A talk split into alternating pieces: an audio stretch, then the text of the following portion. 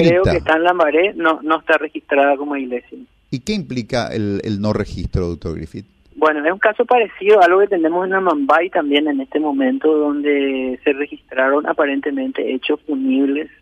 Eh, luego la fiscalía ya tomó acción en ese caso que estoy comentando yo, eh, donde tenemos eh, personas que se reúnen en algún, en algún lugar y fungen de iglesia. En realidad digo fungen de iglesia porque no están inscritas, ni registradas, ni catalogadas ni reconocidas por el Estado paraguayo como iglesia, ¿verdad?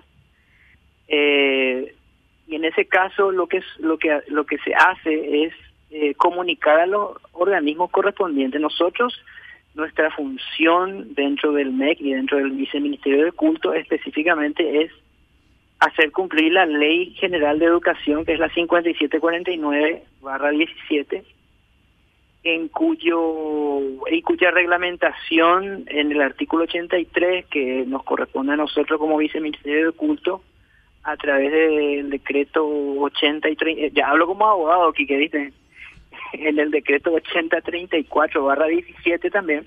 Ajá. lo que a nosotros nos faculta es hacer tres cosas como tres actos administrativos bien concretos.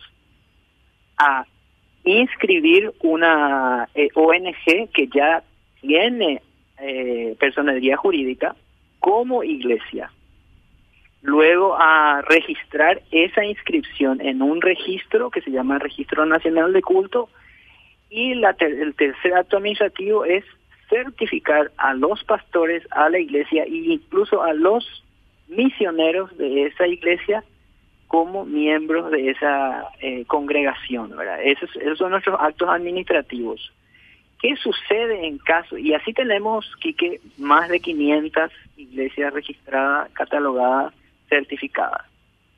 ¿Y qué sucede cuando eso no, no cuando una, una organización no está funcionando de manera regular como iglesia? Bueno, lo que sucede es que nosotros le tenemos que dar conocimiento al municipio correspondiente para que proceda a primero nosotros le damos un tiempo, de luego, ¿verdad? para regularizar sus...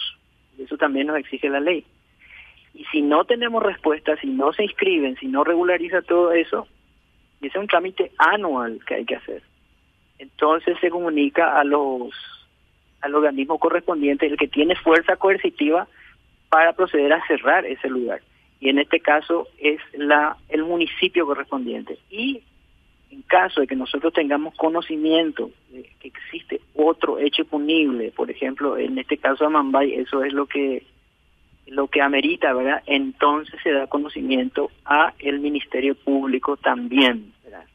Que luego tiene fuerza como Ministerio Público y barra Poder Judicial también para proceder al cierre forzoso de esa coercitivo de esa organización, ¿verdad?